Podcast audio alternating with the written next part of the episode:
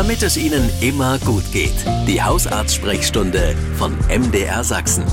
In der App der ARD Audiothek und überall da, wo es Podcasts gibt. Bei mir im Studio ist Professor Antje Bergmann. Immer wenn sie hier ist, geht es um ihre Gesundheit. Hallo, schön, dass Sie hier sind. Ja, hallo allen Hörern.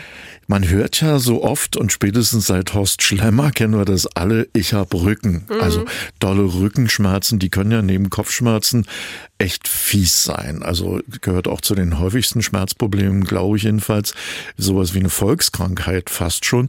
Warum ist denn das oft so unklar, woher die Schmerzen eigentlich herkommen? Ja, es gibt tatsächlich verschiedene Ursachen und äh, so ein unspezifischer Rückenschmerz, also nicht auf eine konkrete Ursache, vielleicht kommen wir da nochmal drauf zu sprechen, zurückzuführen, Rückenschmerz, der ähm, tritt eben meist irgendwie im unteren Rückenbereich auf einer Seite aus, äh, wird meist unter Bewegung ähm, besser ähm, und der hat eben nicht eine Ursache. Also ein Bandscheibenvorfall ist es dann in der Regel nicht, ähm, sondern tatsächlich eine Muskelverhärtung, ähm, in Hartspannen, Fehlhaltung und das führt eben zu einer Kaskade an äh, Muskelfehlfunktion und das eben dann äh, zu Schmerzen. Und deswegen gibt es nicht diesen einen Grund. Und wenn man sich ohnehin wenig bewegt, die Muskulatur nicht richtig ausgeprägt ist, dann ähm, ist man da auch anfällig. Also beispielsweise Horst Schlemmer hatte ja einige Risikofaktoren. ja, das stimmt. ähm, ich kriege das Bild gerade nicht ja. weg von Ausschlemmer, stelle ich gerade fest. Wenn man sich den Rücken so anschaut, also jetzt mal, nimm mal ruhig mal den von Horst Schlemmer, dann ist der ja auch nicht klein, der Rücken. Äh, die Ursachen für Rückenschmerzen können ja wahrscheinlich auch sehr unterschiedlich sein. Was ist denn die häufigste Ursache, kann man das sagen? Ja, tatsächlich eben ein unspezifischer ähm, Rückenschmerz, der eben ähm, aufgrund von ähm, Blockaden, wie man so vielleicht in der Manualtherapie auch sagt, äh, zustande kommt. Das ist in der Einheit äh, zwischen äh, den einzelnen Wirbelgelenken, äh, zwischen Nerv, äh, Muskel, Sehnen, Faszien. Äh, und das führt dann, wenn das zum Beispiel in der Bewegung eingeschränkt ist, der Muskel verhärtet ist, die Sehnen verkürzt zu Schmerzen. Und das macht es so kompliziert, weil man nur in dieser Gesamteinheit dann ähm, auch physiotherapeutisch behandeln kann. Hm. Wir Männer sagen ja schnell mal, naja, so ein bisschen Schmerz muss schon sein, wenn man mal hart gearbeitet gearbeitet hat, aber welche Art von Rückenschmerzen oder welches Gefühl, was damit einhergeht, sollte uns dann ziemlich schnell zum Arzt treiben. Also Rückenschmerz, der ähm, auf ein, Trauma zurückgeht, also auf einen Unfall und dann schlagartig einsetzt und nicht weggeht und auch schlimmer mhm. wird, der sollte einen schon so eigentlich sogar zur Notaufnahme führen, äh, wenn man merkt, ähm, ich hatte einen Unfall, bin gestürzt und seitdem tut es furchtbar weh. Ähm, da muss man abklären, ob Knöchel und alles in Ordnung ist. Ähm, ein Schmerz, der ähm, nachts vor allen Dingen ähm, schlimmer wird in Ruhe, gerade in den frühen Morgenstunden und ja, auch nicht so richtig durch Bewegung zu beeinflussen draußen ist, der sollte einen zum Arzt führen. Ja, und immer dann, wenn äh, Begleitsymptome eine Rolle spielen, also Fieber, Nachtschweiß, ähm, Abgeschlagenheit, Gewichtsverlust. Ähm, so, das sind so typische Symptome, die einen an andere Ursachen denken lassen müssen. Wir sind in der Hausarzt-Sprechstunde und kümmern uns um Rückenbeschwerden, gehen dafür gleich mal ans Telefon. Schönen guten Tag, wer ist bei uns? Guten Tag. Hallo. Äh, ich rufe aus Chemnitz an. Ja, stellen Sie Ihre Frage. Frau Bergmann hört zu. Das Thema Rücken, das ist sehr wichtig für mich. Ich habe jahrelang Rückenschmerzen gehabt, habe sehr schwer gearbeitet all die Jahre, zwei Kinder.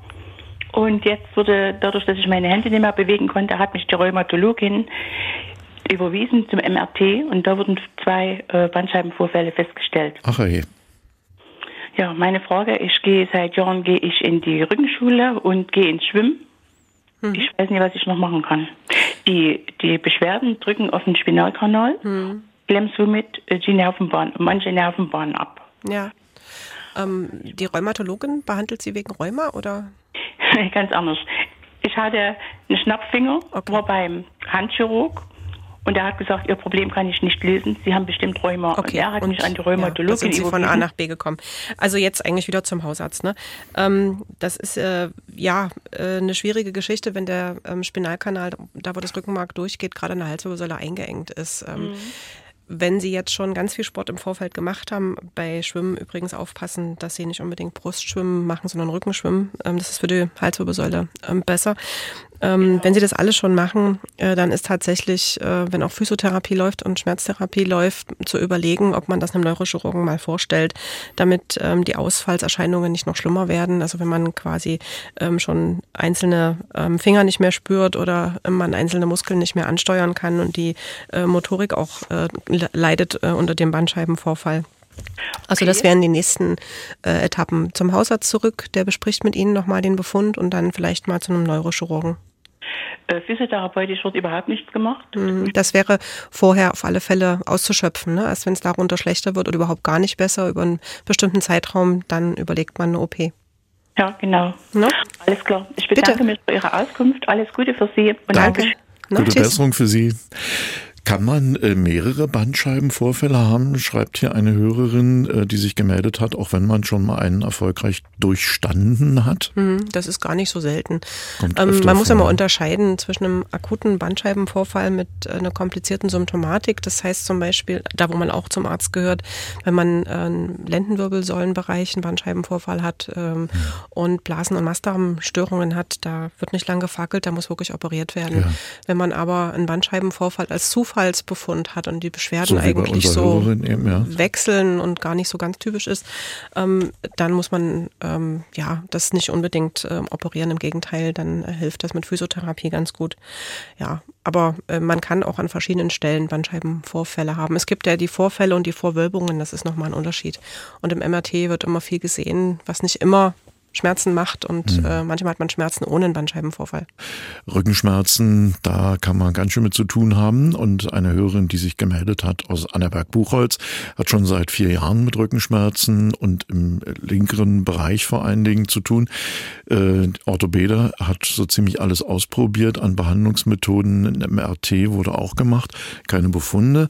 Nachts ist der Schmerz aber so schlimm, dass sich die Hörerin nicht mal traut, sich zu drehen aus Angst vor Schmerzen ähm, hat sie jetzt einen Termin noch gemacht beim Osteopathen. Da setzt sie natürlich auch Hoffnung rein, hat aber auch Angst, dass da auch keine Wirkung äh, erzielt wird und sie fragt sich, was könnte sie dann jetzt noch angehen, um schmerzfrei zu werden? Also vier Jahre sind natürlich eine ganz schön lange Zeit, äh, wenn tatsächlich alles schon einzeln versucht wurde mit Physiotherapie und Schmerzmitteln, dann äh, wäre der Weg äh, in eine multimodale Schmerztherapie vielleicht auch mal ähm, stationär sinnvoll. Das heißt multimodal, da wird intensiv die Schmerzmedikation angepasst, es wird täglich Krankengymnastik ähm, und eben auch Manualtherapie angewendet und dazu eben Bewegung und viele, viele andere ähm, Techniken und Methoden, die den Schmerz angehen. Also das wäre sinnvoll. Ähm, Osteopathie ist eine ergänzende, unter Umständen sinnvolle Maßnahme, ähm, ist eine, ganz einfach gesagt, eine erweiterte Manualtherapie, die auf die inneren Organe auch äh, Bezug nimmt. Ähm, dass eine Osteopathie ähm, ja da durchschlagend, durchschlagend Erfolg hat nach vier Jahren Schmerzen, ähm, glaube ich eher nicht, aber es ist zumindest ähm, ein Versuch wert, aber vielleicht nochmal den Hausarzt oder Orthopäden nach so einer multimodalen Schmerztherapie anfragen. Hier hat sich ein Hörer gemeldet, der auch schon seit längerer Zeit mit Rückenschmerzen zu tun hat. Er ist äh, Mitte 60, ist vor zwei Jahren aus dem Berufsprozess ausgeschieden, hat vorher körperlich sehr schwer gearbeitet äh, und hat, nachdem er in Rente gegangen ist, auch ordentlich Gewicht zugelegt. Mhm. Das war jetzt auch beim Arzt. Und der Arzt hat gesagt, Sie können etwas tun, indem sie sich betätigen, ihr Gewicht runterbringen. Oft kann das allein schon helfen. Da hat er Zweifel und er weiß aber auch nicht, wer die Funde drunter kriegt. Haben Sie einen Tipp für ihn? Wie kriegt man die Funde weg und macht es Sinn? Aber macht ja eigentlich immer Sinn. Ne? Ja, das macht schon Sinn. Äh, je mehr man Kilos mit sich rumschleppt, umso mehr sind Gelenke und Rücken belastet. Das ja, ist äh, eine alte hat der Weisheit. Arzt also recht. Hat er recht, ja. Das ist auch einer der Risikofaktoren von Hausschlemmer, um wieder drauf zurückzukommen. er hatte ja auch so einen äh, Bauch und eine wirkliche Fehlhaltung in diesem Hohlkreuz. Ähm, ja, wenn man äh, lange nichts gemacht hat, dann muss man natürlich erstmal zu einer Bewegung, die einem sehr viel Freude macht, zurückfinden. Und das ist meistens spazieren gehen und dann vielleicht die ähm, Kilometer oder die Gehstrecke ausweiten und dann vielleicht ein bisschen straffer laufen über die Wochen. Aber ohne Bewegung äh, und ohne Ernährungsumstellung und nochmal schauen, was man wie ersetzen kann, weglassen, ohne zu hungern. Ähm, die beiden ähm, Strippen sollte man ziehen. Und äh, wir gehen gleich ans Telefon. Da haben wir eine Frage. Schönen guten Tag. Thomas Hede hier. Sie können loslegen. Frau Bergmann hört auch zu. Ja, schönen guten Tag. Hier ist Anders aus Leipzig. Hallo. Ich habe eine Frage. Mein Mann hat äh, Parkinson hm. und ähm, hat seit ungefähr einem Vierteljahr starke Rückenschmerzen im Lendenwirbelbereich. Ähm, zwar nicht in Ruhe, also schlafen kann er, aber bei Bewegung und wenn er sich mal unglücklich bückt, geht das sofort dann wieder los. Hm. Ja, und da wollte ich gerne wissen, ob das mit dem Parkinson zusammenhängen kann. Das kann natürlich zusammenhängen, weil gerade bei der Parkinson-Erkrankung die Muskulatur ähm, ja immer so ein bisschen Anlauf braucht äh, und die Medikamente auch immer anfluten müssen und die Muskulatur insgesamt ähm, sehr, sehr ja, hart ist und ähm, ja, Widerstand bietet. Ne? Also dieses Zahnradphänomen, dass man immer so gegen Widerstand immer nur ein Stückchen schafft. Ähm, hier hilft wirklich nur konsequent äh, bewegen, bewegen ähm, und versuchen zu dehnen, das, was ihm möglich ist, wenn die Bewegung gut klappt mit der Medikamenteneinstellung und mal vielleicht eine intensive Physiotherapie-Serie. Ne? Ja, er, er, geht schon, er geht äh, dauerhaft zur Physiotherapie. Ja, genau. Die bekommt er verschrieben ja. vom Neurologen und äh, ja. Dieser eher für den äh, Parkinson, dass man in Bewegung bleibt, aber dort ganz gezielt mhm. auch den unteren Rücken nochmal angehen. Ne? Und mhm. diese ganz einfachen Sachen, Rückenschule, sind dann natürlich noch viel, viel wichtiger. Ne? Also mhm. gute Besserung für Ihren Mann. Dann haben wir hier eine Frage reinbekommen von einer Hörerin, die unter starken Rückenschmerzen während der Periode äh, zu leiden hat und fragt, ob es da zwischen der Regelblutung und den Schmerzen tatsächlich einen Zusammenhang geben kann oder ob sie sich das irgendwie einbildet. Nee, einbilden äh, wird sie sich das nicht. Das berichten viele Frauen. Ähm, hat verschiedene Gründe. Natürlich ist die Blutfülle ähm, im kleinen Becken gerade um die Menstruation sehr hoch.